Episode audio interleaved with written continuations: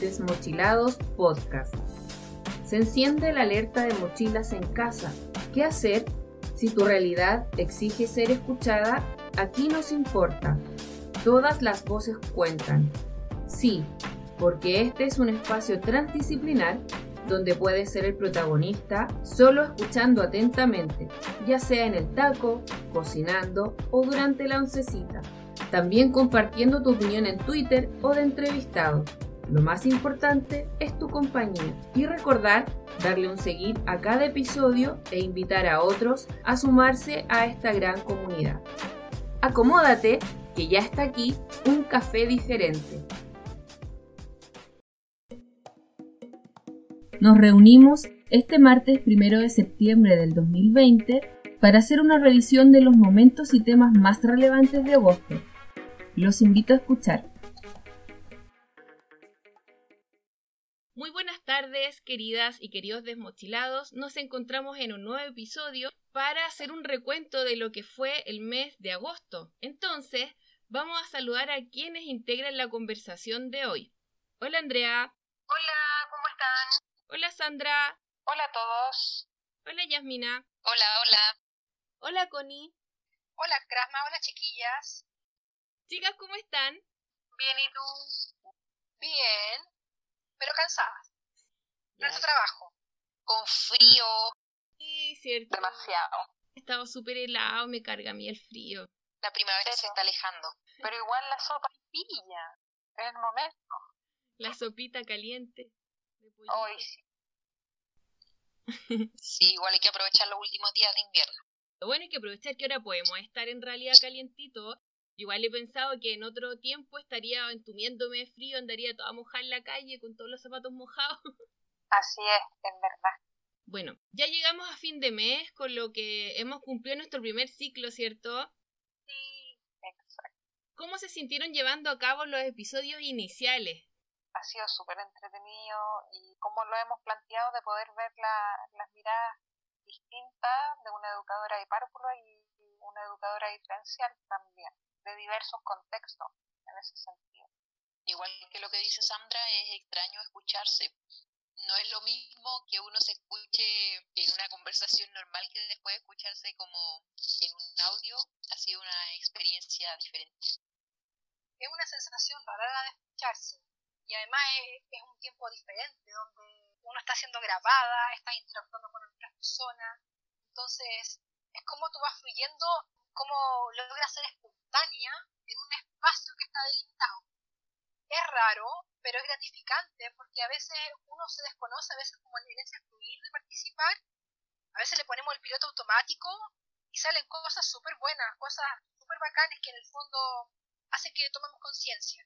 Sí, a mí en lo personal no me gusta mucho mi voz cuando la escucho en distintas cosas, pero la verdad que ha sido loco, pero ha sido súper interesante. Por otro lado, como dicen las chiquillas, confrontar miradas, ver las similitudes y diferencias. Eso ha sido bien interesante para seguir creciendo. Lo que a mí más me gustó fue haber podido conocer a otras personas. Nosotras conversamos harto, ya llevamos casi un año juntas y en general estamos de acuerdo en la mayoría de los temas, en las visiones, en la perspectiva. Siento que haber conversado con otras personas en nuestras reuniones nos trajo como un aire de frescura, ¿o no? Sí, yo creo que sí. Es que es importante nutrirse de más personas. Sí. Yo lo encontré súper entretenido. Cuando me escuché, eh, o sea, igual fue una sensación extraña, pero fue una sensación bonita porque yo siempre he pensado como en lo que uno puede dejar en este mundo. Entonces sentí que me fui un poco en, la profunda, como se dice, y yo dije, si me muero, ya quedó como reflejado mi paso por este mundo a través de este audio. Como que fue una reflexión extraña que tuve, pero yo dije, este programa va a seguir, yo quizás no voy a seguir, pero va a quedar algo de mí en este mundo. Muy volado mi comentario. Eso es muy profundo. Sí, en el fondo deja una huella. Para mí ya es como alguien más que vivió ese momento conmigo. Aunque sea una persona, pero tú algo hiciste en esa persona. Sí. Tú marcaste algo en esa persona. Y puede ser que después vaya a escuchar el 2, el 3, y eso es interesante. porque puede ser que después vaya a invitar a alguien más, oye, ¿sabe qué? Está, estas chicas están conversando, igual es interesante, y en algún momento esa persona puede estar acá con nosotros también conversando, planteando sus ideas, sus inquietudes, sus vivencias. Sí, y sabéis que yo no encuentro tan loco como decías tú, Jazz, porque yo también pienso que pasa algo como, como atemporal, de que alguien que yo no conozco tenemos una conexión sin estar directamente relacionados. Y eso, eso es particular porque tú en un lugar, yo en otro, nos logramos conectar. Eso es eh, cómo nos conectamos y sobre todo ahora pensando en esta situación de confinamiento, es como estamos tan lejos pero también estamos tan cerca. Es como romper con la barrera del sonido, ¿no?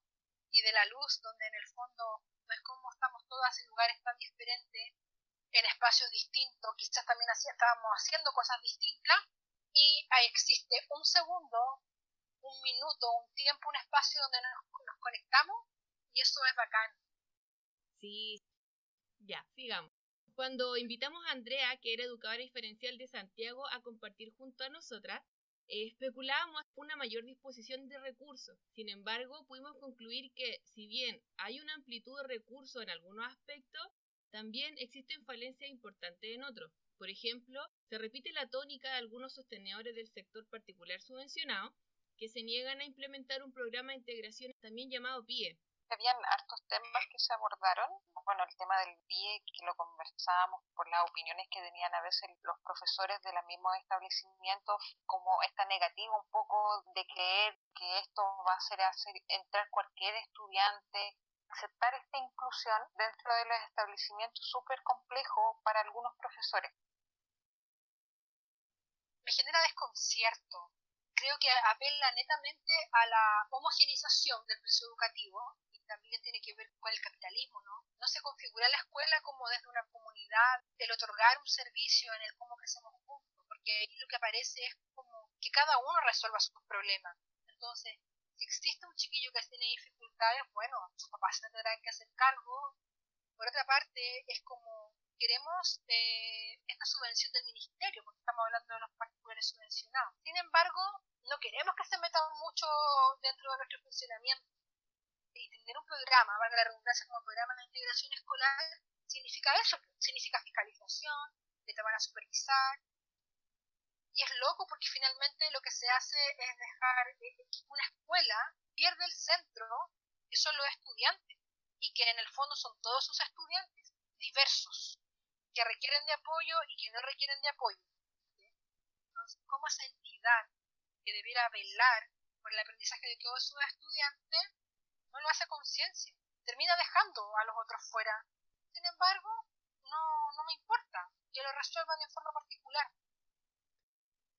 Para mí fue difícil pensar que hay eh, establecimientos, y en este caso directivos, personas que se acepten a ver la diferencia en el otro, eh, porque no, no todos somos iguales y yo siento que desde, desde mi formación y desde mi experiencia está como tan inserto el hecho de saber que todos somos diferentes y darle oportunidad a todos los estudiantes y a todas las personas, que se me hace raro en el fondo darme cuenta que hay personas que piensan diferente, porque siento que el pensamiento de la inclusión es obviamente hacia todo y es algo que está en el ahora, es algo que está atingente al momento y es lo que se necesita. Entonces, el darme cuenta que hay instituciones educativas que no responden como a lo que se necesita, me parece como que fuera otro mundo. A mí me pasó algo similar cuando ella abordó el tema de los recursos, en este caso financieros ligados al PIE, la posibilidad que ellos tienen económicamente por su cantidad de matrícula y por ende una buena cantidad de CEP y otros recursos, generar otros apoyos. Es extraño, es fuerte igual darse cuenta de que va mucho más allá la mirada a lo del recurso financiero, como que desde, la corporación estamos tan acostumbrados a la falta de recursos que de repente decimos, chuta, si tuviéramos más recursos haríamos esto, tendríamos, no sé, más sala, más profe, más etcétera, pero en realidad darte cuenta que gente que lo tiene igual minimiza ciertas cosas y ahí nos hace pensar que el cambio no va más allá de subvencionado municipal, sino que tiene que ver con un cambio en el sentido de la educación, de qué es lo que estamos forjando al educar, que en muchos sectores o muchos lugares, muchos empleadores, sostenedores, tiene que ver con la economía, con lo que te genera, más allá de la convicción real de que estás educando y que eso realmente tampoco es un bien tan preciado en el, en el dinero, sino que en, en, lo que uno está proponiendo, en la filosofía de lo que educa. Pero me asombra más que me genera ruido el hecho de que cuenten con el resquicio legal para no implementar un pie, porque se supone que lo que más está en boga es la inclusión y de instalar la inclusión y avanzar hacia allá. Bueno, mientras no, no sea una obligación y, pasen este tipo de cosas, no podemos hablar de dirigirnos hacia la inclusión. ¿Qué pasa entonces cuando hemos hablado de equidad en la educación? Yo encuentro que si no se está dando esta posibilidad, no creo que se pueda hablar de equidad, porque ¿qué más equitativo que entregarle esta posibilidad a través de un pie a un estudiante para que sus condiciones de estudio y de aprendizaje sean las mejores? Yo pienso que tiene que haber un cambio legal también en esto. Totalmente, porque ahí también hay la situación que no están los profesionales que debiese tener cada estudiante de acuerdo a su necesidad. El terapeuta ocupacional, el psicólogo, la educadora diferencial, con audiólogo, y en este caso si no se les da, no podemos hablar de equidad porque ese estudiante ya tiene aún más una barrera al aprendizaje que se está formando no necesariamente por su necesidad, sino que más bien por el entorno. Yo siento que igual pudimos apreciar una gran diferencia en cuanto a normativa y en cuanto también a épocas. Es como que siento que nosotros trabajamos o tratamos de trabajar bajo la ley de inclusión y en este caso la colega estaba trabajando en integración con suerte, como que estaba en el aula de recursos. Y aparte, igual la visión que tenían era súper antigua porque yo me acuerdo que según la historia de la educación especial, cuando se detectaba alguna persona que tuviera alguna necesidad educativa se escondía y en esta escuela igual como lo que se trataba de hacer era algo parecido. Entonces estábamos en épocas diferentes y con normativas diferentes también sí, la ley de inclusión es válida para el sector municipal, pero no es válida para el sector privado, ¿no podemos hablar de equidad entonces? Sí, igual es cierto eso. Lamentablemente hay que, por un lado está la visión filosófica de la educación y por otro lado está la normativa, que se diga lo que se diga, igual el desarrollo personal y social y otros ámbitos en su totalidad pesa igual menos que el CIMSE. Entonces, en realidad, mientras te vaya bien en eso, mientras llegue la agencia de calidad y efectivamente te categorice en un buen tramo, digamos, de medio bajo hacia arriba, que ya estás como fuera del peligro de cierre que en su momento ha sido bien drástico, hace que igual la escuela o el liceo ya esté en un buen plan, a diferencia de las otras escuelas que tienen que luchar contra eso y a la vez lograr, digamos, tener, no sé, recursos y otras situaciones. Entonces, referente a lo que tú decías, Krasma, mientras no se nivele en, también como lo que realmente se espera de nosotros como escuelas, como en los centros educativos, creo que siempre se va a generar esa, esa dicotomía, porque si los números cuadran, las evaluaciones cuadran, igual la escuela es buena.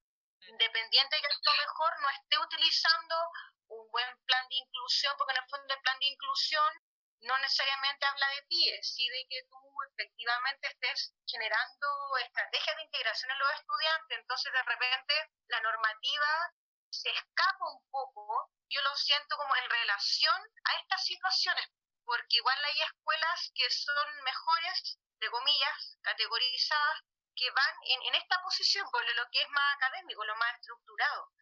Entonces, quienes vamos por una educación un poco más eh, sectorizada o adecuada a la realidad, igual sigue estando por debajo.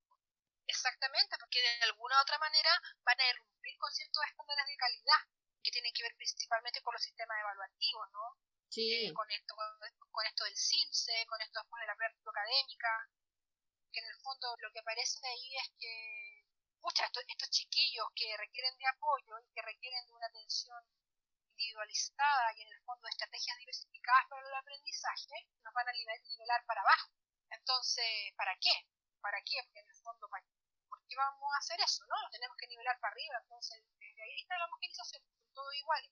Ahora, lo particular de esto es que los niños con dificultades existen, existirían, existen y van a seguir existiendo. Entonces, ¿cómo no se logra ver como una oportunidad?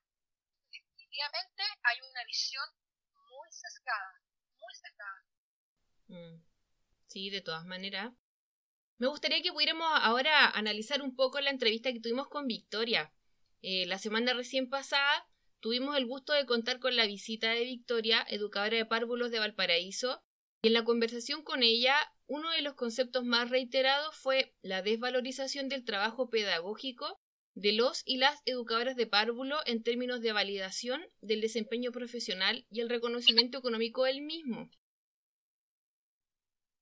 Es profundo lo que pasa ahí. Yo creo que tenemos dificultades importantes a nivel de políticas de infancia.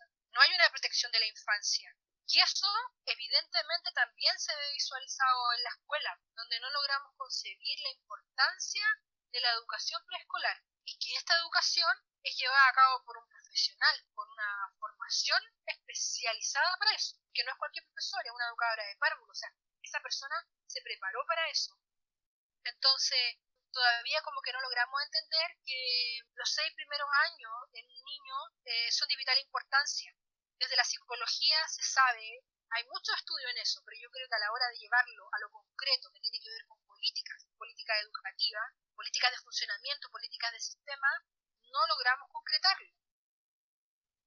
Hay un tema ahí con eso también, reconocer la importancia de la educación parvularia. Sí, yo creo que eso va de la mano con la difusión también de una cultura y que también pasa en la inclusión. Eh, ciertos parámetros culturales hay que quizás reformularlo y difundirlo y que tiene que ver con, con darle la importancia. Eh, integrar en el fondo ese valor que tiene que ver con la formación del ser humano en su, en su primera infancia. Y esto también tiene que ir acompañado de una gestión pública, creo yo. Porque si no se quedan solamente en intenciones o, o solamente en reflexiones. Yo creo que igual lo que falta es que se vea a la mujer como jefa de hogar, como sostén de su casa, porque siento que lo que puede pasar es que se ve a las mujeres como que ayudan a las labores o, en la parte económica de un hogar, pero no como la que la lleva, por decirlo de cierta forma, en la casa y por eso se pueden hacer tantas diferencias también en la hora de la remuneración. En algún momento creo que lo hablábamos y era que en Chile se debería cambiar el concepto en realidad de familia. Tenemos la convención de la familia nuclear que prácticamente no existe y con eso igual se minimizan muchas figuras y muchas realidades existentes en Chile. Entonces muchas veces sí comparto contigo con que sigue siendo una labor de apoyo y en realidad no, hay mujeres que, muchas, que mantienen su casa a la vez que cuidan a sus hijos, trabajan, velan por el hogar, un sinnúmero de funciones que obviamente hacen mucho más compleja la labor de la mujer y que en general se asocia mucho a profesora de educación diferencial y educadora de párvulo. El tema complejo ahí, cualquier medida tiene que ver como con revertir un vicio pero es que en el fondo es un tema cultural. En términos de autoridades de educación se ve así, en términos de la familia se ve así. Ella decía que los directivos lo veían así en una escuela, entonces creo que es como tratar de revertir la dirección en que va girando una rueda y revertir hacia el otro lado es difícil porque todos estamos acostumbrados a tener una visión de esa forma de los educadores de párvulo y de, la, y de los educadores de, de, educación diferencial. Entonces, sí creo que es importante que nosotros mismos no dejemos que esto siga pasando, no seamos parte del problema y también nos acostumbremos a eso, porque en el fondo los principales perjudicados son los mismos estudiantes, por dos razones. Primero, como lo decíamos con Sandra, tiene que ver con la formación inicial. Es una etapa muy importante, Victoria lo explicó muy bien. Muchas de nuestras habilidades se forman en esa etapa. Y por otra parte, un profesor que también no es bien remunerado o cualquier profesional que no es bien remunerado también eso merma la calidad en que ejerce su servicio. Y si además hay una desvalorización de parte de quienes le rodean, yo creo que es súper difícil en el fondo funcionar bajo esas condiciones. Totalmente, o sea, aparte, bueno, tenemos la situación, esta situación, el tema laboral. Tienes eh, el tema familia, el tema escuela. O sea, si es estos tres pilares porque yo siento que cuando tú le tomas el peso a la importancia de, la educación, en este caso de la educación eh, parvularia, para el proceso, como lo dijo ella, posterior, es cuando ahí uno le toma como una mayor relevancia de, lo, importante que son ellas y ellos también como educadores de, de párvulo para el proceso posterior en la educación de estos niños.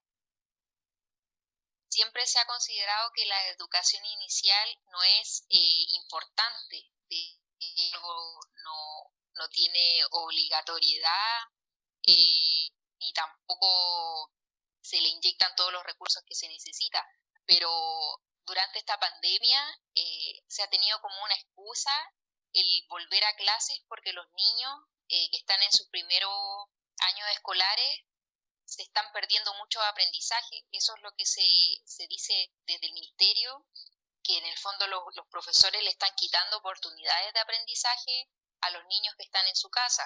Entonces ahí se produce un doble discurso porque si, se dice que la educación inicial eh, ahora sí es importante. Y no les conviene cuando tiene que ver con, la, con el reconocimiento económico llegó el momento de despedirse y finalizar este episodio. Ah, bueno, despedirme, desearles a todos y a todas, a todes, una excelente semana. Eso, que haya mucho aprendizaje y también que, que haya ahí mucho amor también. Mucho amor y mucha salud, que lo que más necesitamos ahora es salud. Muchas gracias por acompañarnos en este programa. Espero que les haya hecho sentido algo de lo que hablamos y nos encontramos en una próxima ocasión. Chao Yasmina, que estés súper bien. Me despido esperando que haya sido una, una grata conversación para todos, para, para el oyente. Eh, buenas tardes. Ya entonces a todos los que nos están escuchando, muchas gracias y esperamos que para el próximo programa contar con ustedes. Un saludo y agradecimiento a quienes nos acompañaron también a esta reunión, escuchando atentamente. Nos encontramos el próximo martes a las 7 de la tarde. Hasta pronto. Chao. Chao. Andrea. Chao. Chao.